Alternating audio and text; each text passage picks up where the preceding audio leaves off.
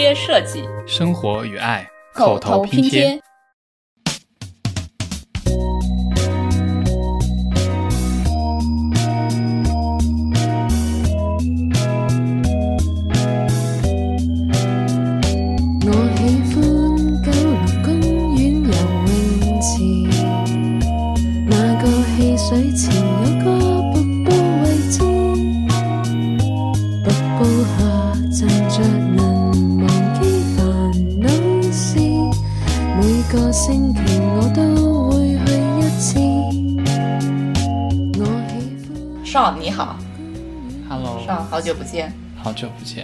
最近天气是不是很热？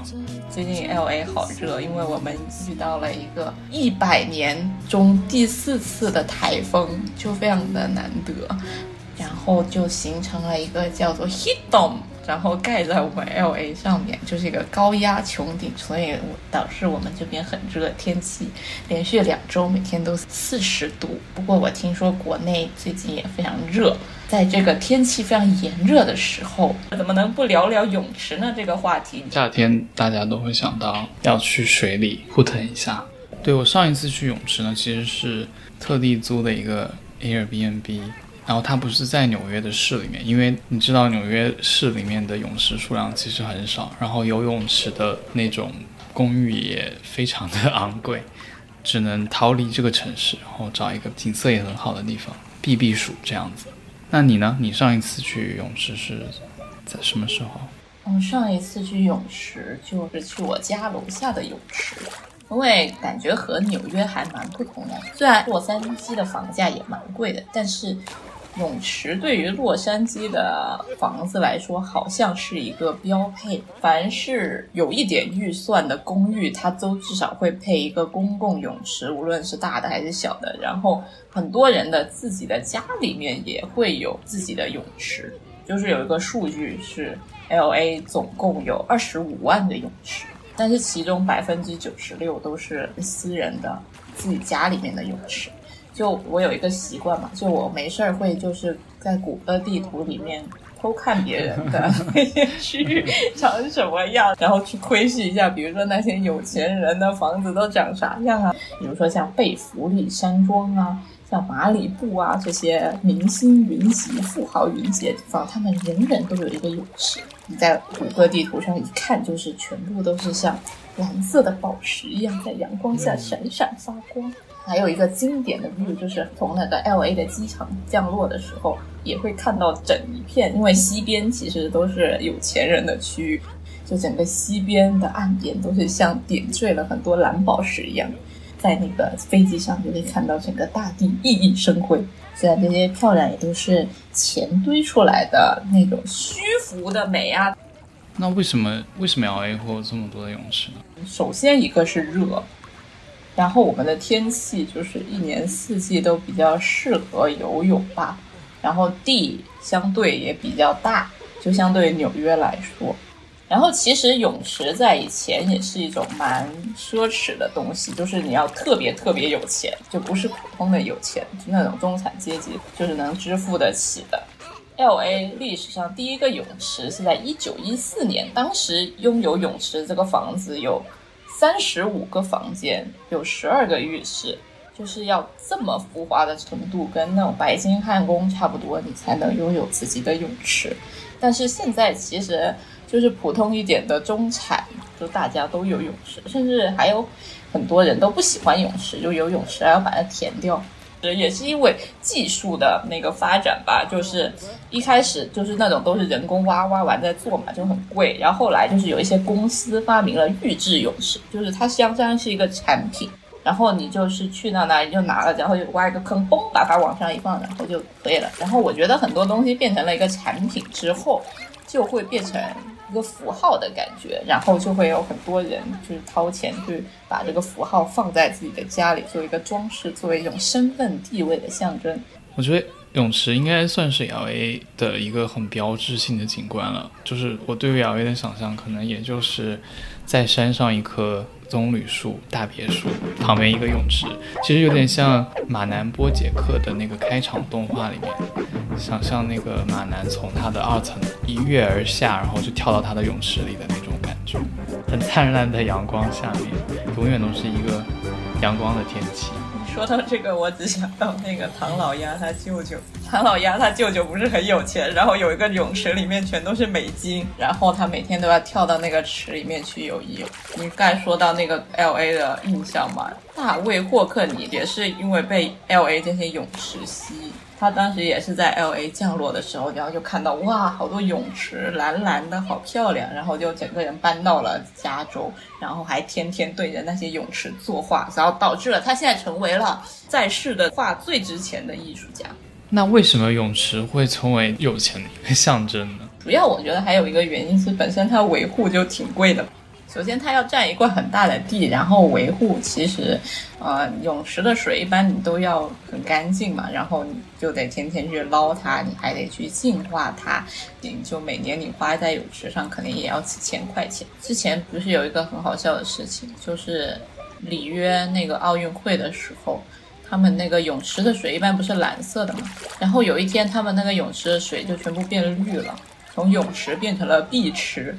就是因为他们太多人在里面，奥运会嘛，太多人在，不是尿尿，就是一般的尿尿是破坏不了泳池的，没关系的。他们都泳池的设计都是预料到了会有很多人在里面尿尿，因为这件事情是防不胜防的。是因为太多人使用，然后它破坏了那个泳池的酸碱平衡，然后导致里面生长了某一种水藻，然后它的化学物质又乱了，所以它就从泳池变成了碧池。说这个只是想说，你，就泳池还是需要蛮多维护的。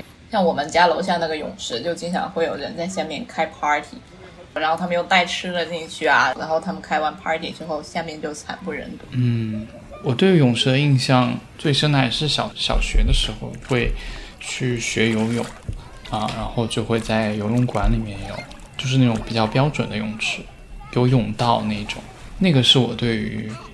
泳池的印象，因为它总是跟，比如说夏天啊，然后跟就是那种运动联系在一起。那你跟泳池有什么有趣的故事？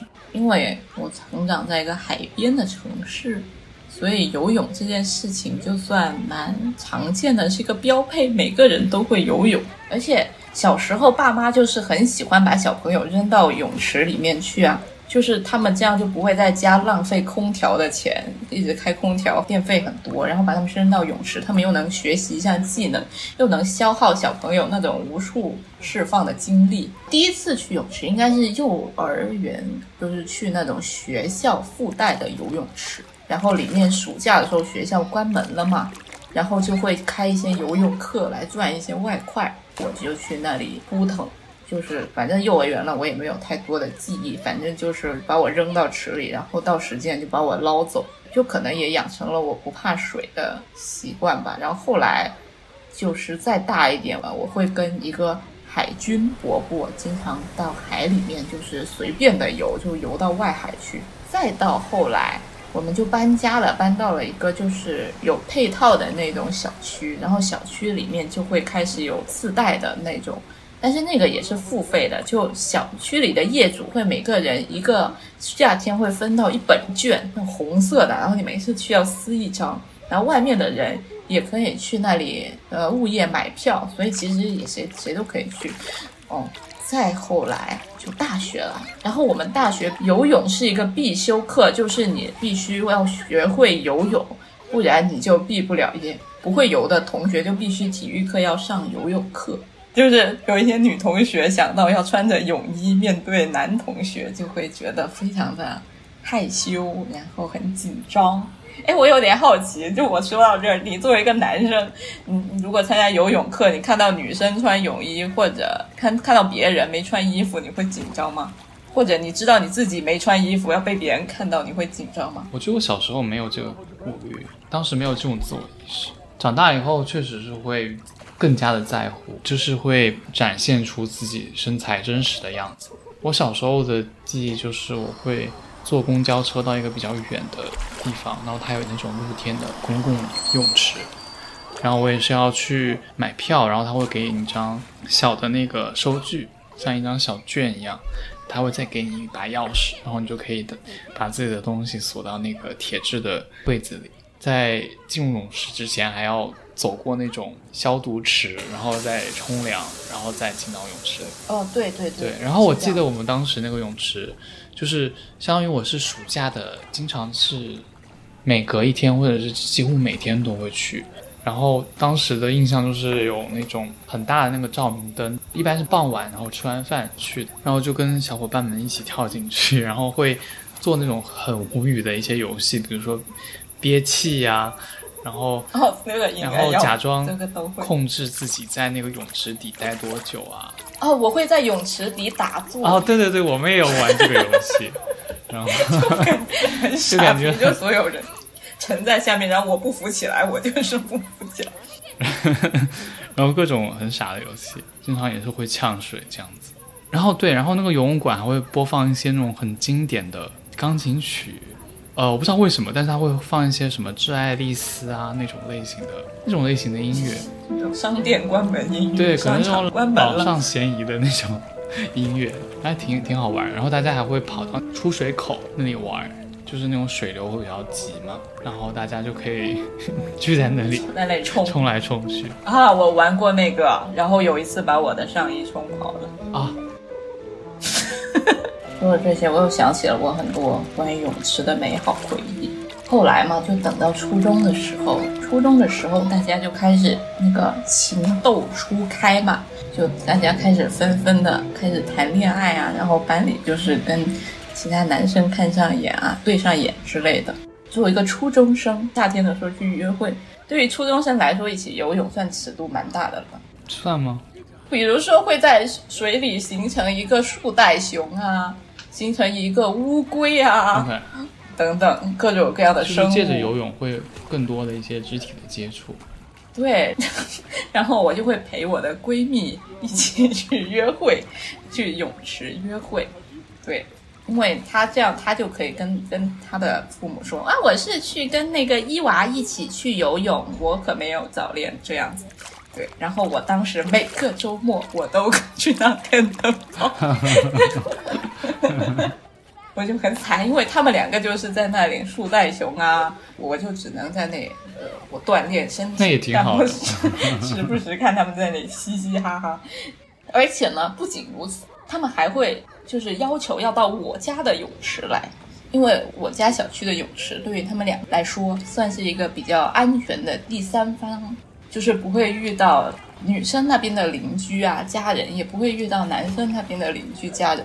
然后有一天，他们游游泳结束了之后，因为好像那是第一次到我家那个泳池游泳吧，我就发现我家那个小区游泳池比较 low，就没有独立的冲凉和换衣服的地方，这就变成了什么呢？他俩得来我家那个洗澡和换衣服。我家嘛没人嘛，那就还好，然后就上去了。然后我的闺蜜就先洗，然后先换，然后我也先洗先换。然后这时候她洗完了，她妈打电话来了，说我已经到那个伊娃家楼下了，你快下来。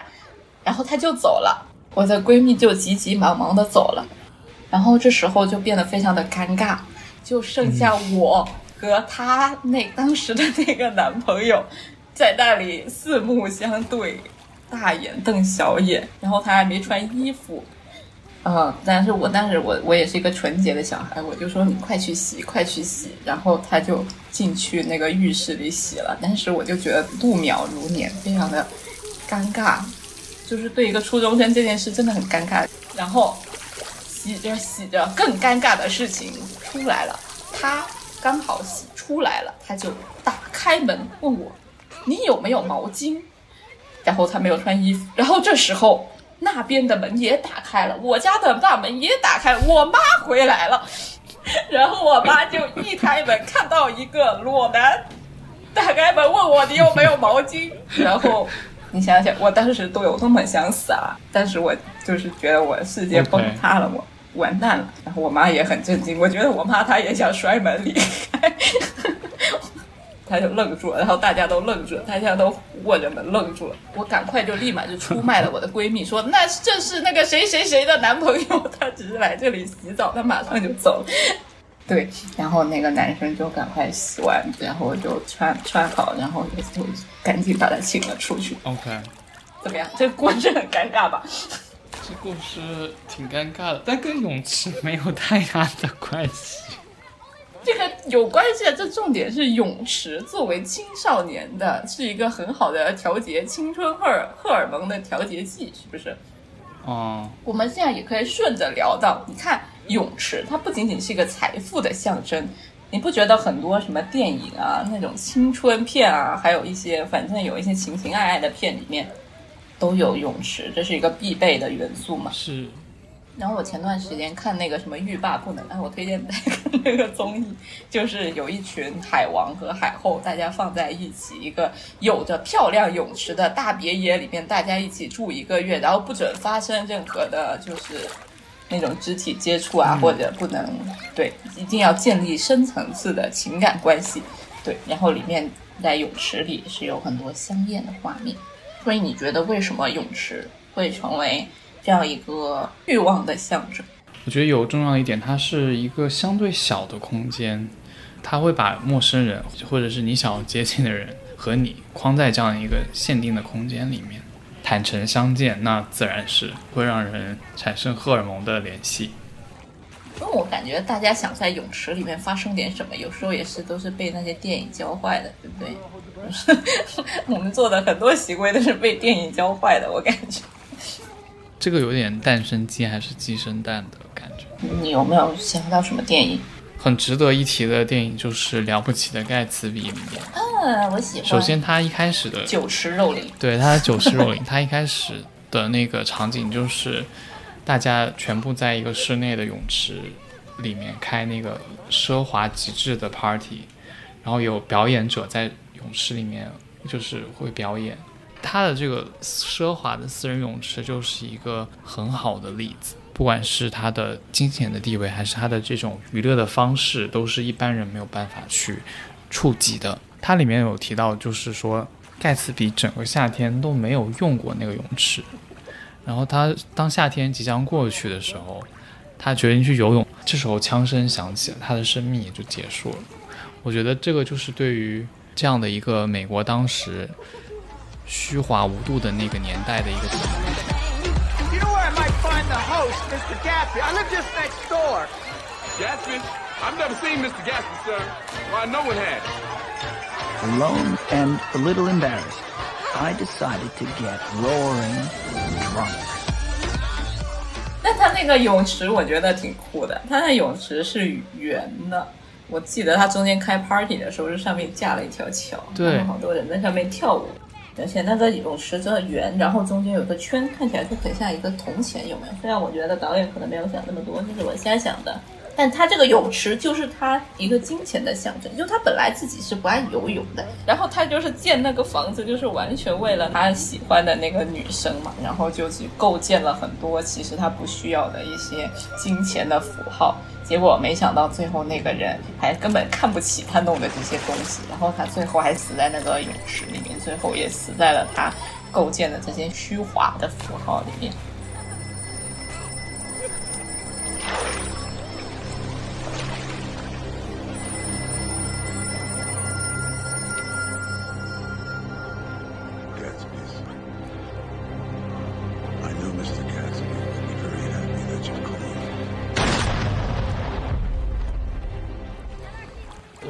池跟那个草坪都是美国从空间来反映的一种象征，就是好像大家追求的一种居住环境的梦想。它是一个样本然后它就会刻在大家的欲望的清单里面。我们可以聊聊，也可以聊聊电视剧。我不知道你有看过一部电视剧叫做《This Is Us》，我们这一天。这个剧里面的妈妈，她是有收养一个黑人的小孩，她本身是一个白人，然后当时他的场景设定就是在六十年代结束的时候，这种公共的游泳池呢，会创造了一个不同族裔交汇的一个场所。在这里面，他当时用呃一个镜头展现了这个矛盾，他们用对待于另外两个亲生的，就是白人的小孩的方式来对待这个黑人的小孩。包括他给会给他涂防晒霜啊，然后没有去用特别的方式处理他的卷发。然后当时泳池的另一边就是有坐着一群黑人的妈妈，然后他们看到了就是这个黑人小孩的时候，就会很注意留心，然后在质疑这个白人妈妈她的一些处理的方式。这些细节本身的话呢，因为他一直都这么做，小孩也不小了。但是他们在这个泳池之前，他其实是不会意识到他的这种族裔之间的培养方式啊，或者是生活习惯的差异的。但是因为在泳池的这样的一个场所里面，所有身体的这种细节都变得很明显，每个人都要坦诚面对的时候，很多的故事也会在这个地方去发展。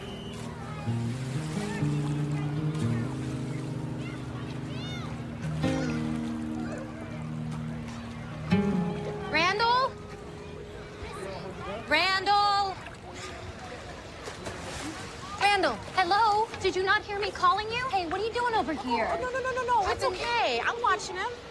It's fine. I, I have to know. I'm sorry. I'm his mother. I was a little panicked. I'm Rebecca. Uh, we know who you are. You do? Oh, yes. When a white family has a black child and they don't introduce themselves to any of us, we tend to take notice. That's my son, and I'm his mother.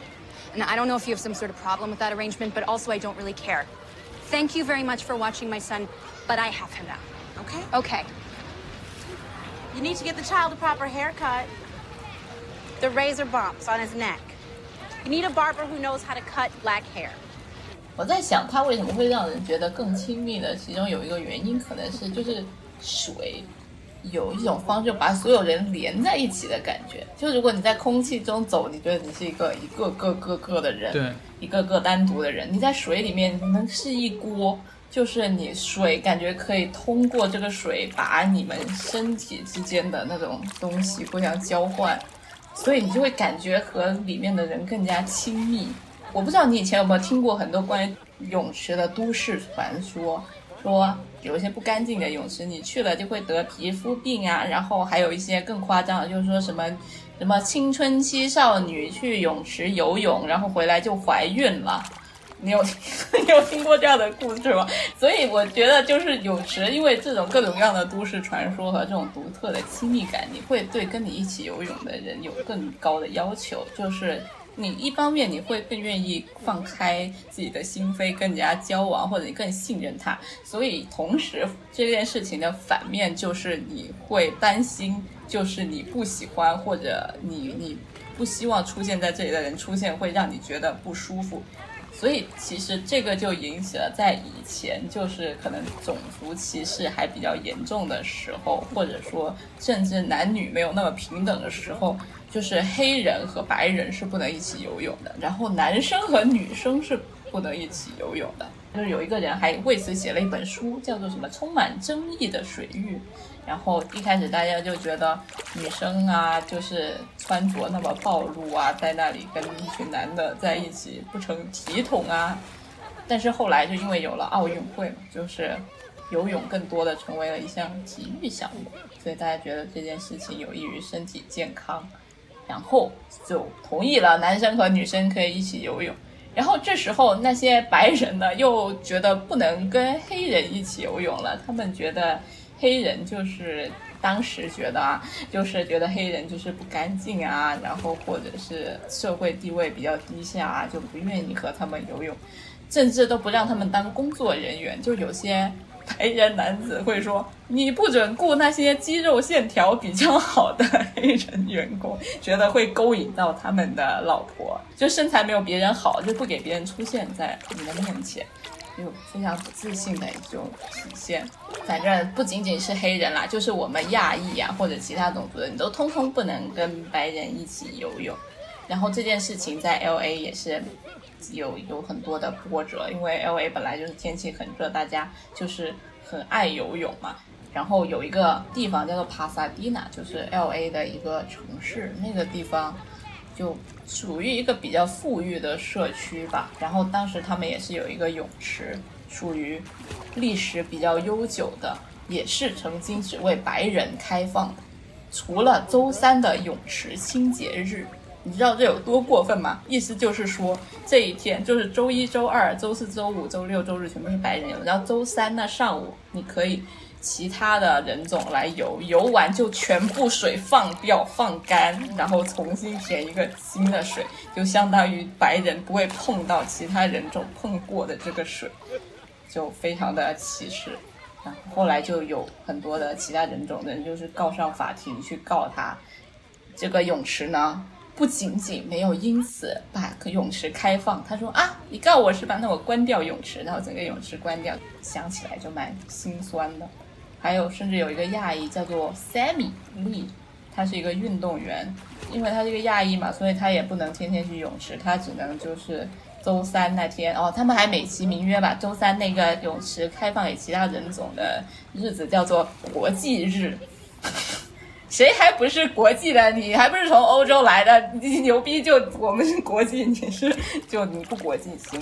哎，anyway，反正就很过分吧。然后那个 Sammy 就是不能满足他的训练要求嘛，因为这 Sammy 的梦想是成为一个跳水运动员。为了实现他这个跳水的梦想，他的教练就只能在他家的后院给他挖了一个沙坑，然后给他练习。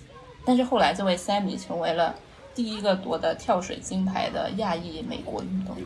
你有什么感受？嗯，我想到的是，除了种族以外，阶级的差距也会在这种公共性的泳池里面暴露出来。不知道你有没有看过一部剧，叫做《白莲花度假村》，然后它讲述的就是一个发生在夏威夷的豪华度假胜地的一个故事。因为能够承担这样的一个高昂的房费的旅客，都是非常富有的一些阶级。然后其实这个故事里面其实有很多的场景啊，包括，呃，包括餐厅啊，包括沙滩啊，但是泳池也是非常重要的一个场景。然后其中有一幕，它就是哦，有一个特别富有的家庭的小孩，包和他的一个朋友，他们两个都是女生，然后他们就是在这个泳池旁边读书、晒太阳这样，然后他们就遇到了一个新婚来度蜜月的。一个女生，然后她女生她是一个人嘛，然后她的他们在之前的场景中就是有留心到，她这个女生是嫁给了一个非常有钱的，就相当于富二代吧。她本身自己这个女生可能是出身没有那么高贵这样的感觉，他们就会认为这个妻子是一个那种 trophy wife，就是相当于是那种战利品妻子，就是那种有钱人会娶很漂亮的女生。啊，就是像娶个模特，然后拿回来当花瓶，对，有点这样的感觉。感觉，就他没有自己的一个个人的财富。这个女，这个妻子其实表现的是非常的友好的，但这两个女生就是典型的那种 Z 世代的女生，就是非常的觉得自己很正义、很平权，然后会看不惯。各种各样的别人的那种做作呀，他们就是其实默默的是有那种嘲笑的感觉，但没有表现的很明显。觉得那个人是一个拜金物质的女生是吗？对，但是呢，在他这种互动完了之后，这个妻子她就是脱下她本来的那个外外面的那个罩着的衣服，然后就穿着比基尼站了起来，就露出了非常苗条火辣的身材。然后这两个比较年轻的女生就是倒吸了一口凉气，然后就盯着他在进入了泳池。我看到一篇文章评论，就是说他们是对于平等如此热情和了解的人，但是当这所有的问题归结到美学身上，他们没有办法摆脱这种男性的凝视的标准。嗯。其实它反映的不是说去评判这样价值的对错吧，但它反映的其实是人这种矛盾的心。就像说不要身材焦虑，对，不要那个 care 别人怎么看。对对，但是当在在这种泳池的环境下，确实是非常难。我们可以理解成说，这个是对于我们这个价值观的一个最大的挑战的地方。所有的一切都暴露在这个显微镜下，你的内心的想法可能也。由此会被揭露出来。Well, his family is wealthy compared to my family. It, I mean, compared to most families, yeah. I mean, it sounds like you scored. Yeah, he's super hot. Congrats. And your mom, um, I'm assuming it's your mom. She looks really familiar. Is, um, what does she do? Her mom's the CFO of Poop. Oh, yeah. That's Nicole Mossbacher. that's your mom. I actually wrote a profile on her. Um, it was like 10 women kicking the corporate world's ass, you know, that kind of thing. Yeah. She's a big deal.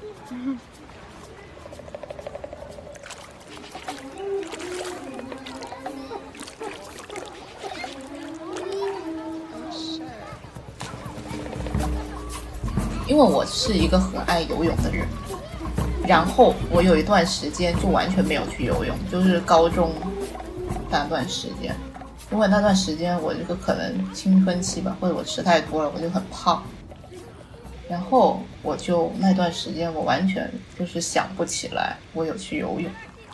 但我当时感觉也没有刻意说啊，我因为我太胖了，我自卑，所以我不去游泳。但是这件事情就是完全没有发生，就可能人类一种趋利避害的天性，我就完全没有去想它，因为感觉去那里就是一个修罗场，就是你会毫无防备的暴露在所有的。你放暴露在一个斗兽场之中，就是孰腿孰长孰短，就是那个胸孰大孰小，那个肚子上的肉孰多孰少都会一清二楚。后来大学，然后现在我比较爱去泳池了，可能也是因为我现在可能瘦了也有关系。虽然我也也会心里说啊，我不要身材焦虑啊，这件事情无所谓，别人爱怎么看怎么看。但是，唉。我都知道这样不好，但是改不了。但有时候我也很羡慕，因为我第一次去坐游轮的时候，游轮上也有泳池，然后很多外国人他们其实会脱光光在那里晒日光浴。有些人的身材也就是非常的一般，就是在我们普世的那个审美标准下比较一般嘛。然后他们也很自自信的在那里晒。但是我也是，我也很想向他们学习一样自信，拥抱自己的身体。但是真的好难。我突然想起来，就是我们说的这些东西，也是为什么 L A 有这么多泳池的原因。明星很多是吗？不是，因为后面大家就是平权了嘛，大家要追求政治正确，就是男的、女的各个阶级、那个各个种族的人都在一起游。然后有钱人就是心里还是想的他无法控制，说啊，我还是不要和他们一起游，那不如我自己在家里自己挖一个吧，我就不用和其他人跑在一起了。所以。雨后春笋般，L A 就突然开始铺满了泳池，其实是这个原因。就是像不知道你有没有看《Selling Sunset》，就是一个房地产，就在 Netflix 上的一个房地产。然后他们每一栋豪宅里面，我觉得泳池基本上是一个标配吧。基本上没有没有泳池的房子，我都没有印象有出出现在这个节目里面。然后里面有一集就是。有一个叫 Emma 的经纪人，他就是跑到那个无边泳池那里，为了拍一张绝美的照片，帮助他来卖这个房产。High-end buyers definitely want an infinity pool. Wow, that is event space for sure. I mean, you don't get pools like this. No. If you're just like literally laying there, sitting there, I want to just go walk across that. Okay, well, don't do that. Right? Don't I mean, do that. that. view though. No! no, no. What's happening? Yeah, this will sell the house. I'm telling you. Oh my god, Okay, I ready? this. What are you doing? 然后我觉得泳池就是你前面其实也有提到，就泳池它不一定是专门要用来游泳的，它就是一种景观象征。你看着它，就是带来了一种。我可以引用一个大卫霍克尼的说法，他就说这个水包括画水，就是对他来说是一种非常有吸引力的事情。画水是什么？哦，画就是描绘描绘水，因为水它本身是透明的，然后你可以看穿它，你可以去看到它里面有什么，它可以被看成是一个体积，也可以看成是一个表面，它就是带来了非常多这种光影啊，或者是折射啊这种可能性，其实是创造了非常多这种视觉上的不同。我觉得这也是为什么说它给一个景观空间带来一个非常不一样的感受，就是有一个水的一个房子，它确实是它是一个很好的背景，对它是拍照的 background，对，然后它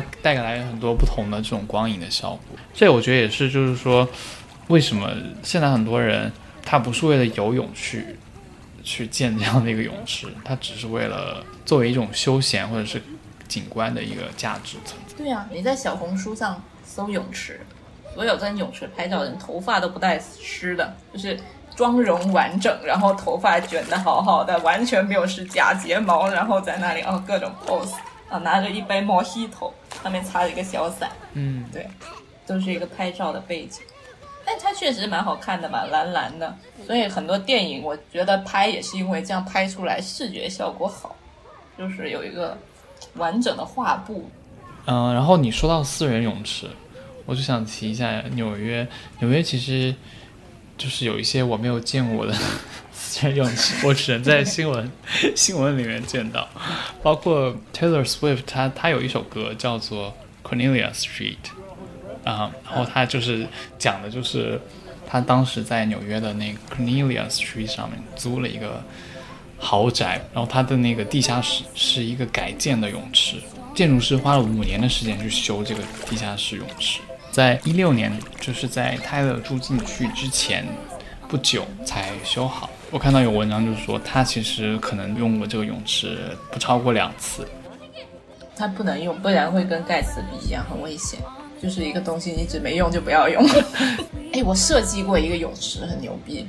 当时我参加一个豪宅竞赛，然后是那个泳池是楼下建筑是两栋，然后那个泳池是透明的，然后跨过哎上面两层，跨在上面，然后下面是透这不就是。英是英国那个吗？反正我设计过一个这样的，它它我们可能英雄所见略同，然后下面是透明的，然后前面是一个无边的，它会变成瀑布，然后那个水可以流到下面的水池。很多泳池是它现在环境里面，比如它是在海边呐、或者悬崖边啊那种泳池，我不知道你有没有看过这种类型。北欧那一种各种什么海滩、海边的一个池。其实我觉得这种很好，就是泳池作为公共空间嘛，因为我们刚才才说了老半天，说泳池可以让人更亲密，产生更加直接的交流。那如果泳池能作为一个公共空间去出现在城市里面，然后大家也能接受的话，是不是就可以促进更多的那种社区感的形成？我觉得我们最后就是用个我最喜欢的故事《Zima Blue》来收尾吧。那个 Zima 他是一个著名的艺术家，他喜欢画蓝色，然后他自己也搞不懂他为什么喜欢画蓝色。后来他追溯啊追溯，发现他自己原来是一个机器人，而且他原来是一个从一个清洁泳池的一个小清洁扫地机器人，被人一直改装，一直改装，后来就有了自我意识，变成一个艺术家。所以他最终也把自我拆解，拆解成了一个小小的机器人，来完成他毕生的追寻，就是泳池。所以我觉得这个故事告诉我，泳池是我们所有人生命最终的归宿。大家去游泳吧。And what does this swimming pool have to do with that? It's not just any swimming pool.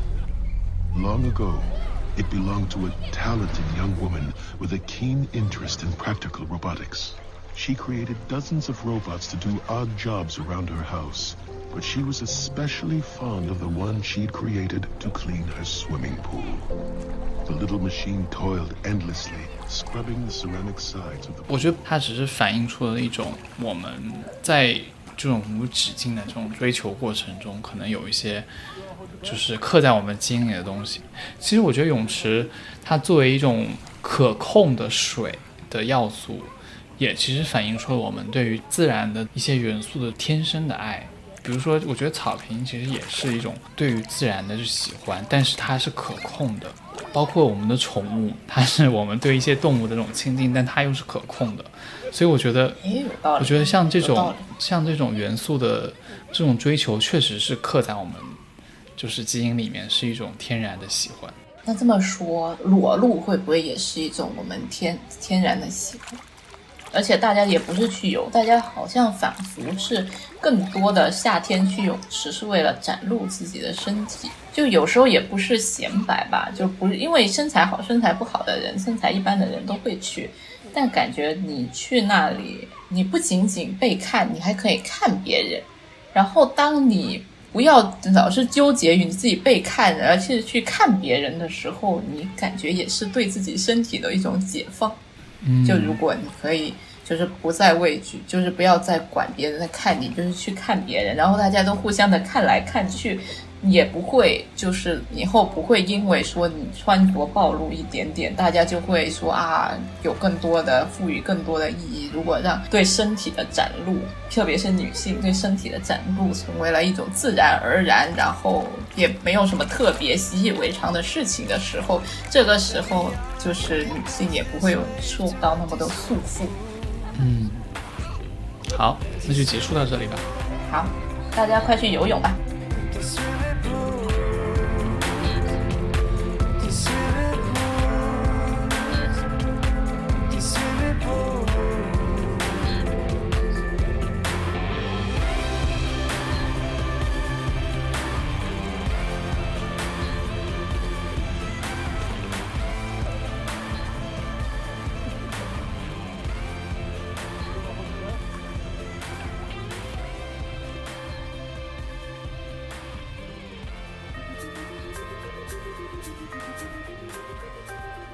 感谢您收听口头拼贴。如果你喜欢我们的节目，欢迎在各个泛用型客户端订阅我们，给我们留言和五星好评。也欢迎你关注我们的微博、微信公众号，加入我们的听友群，和在微信公众号中给我们打赏。我们下期再见。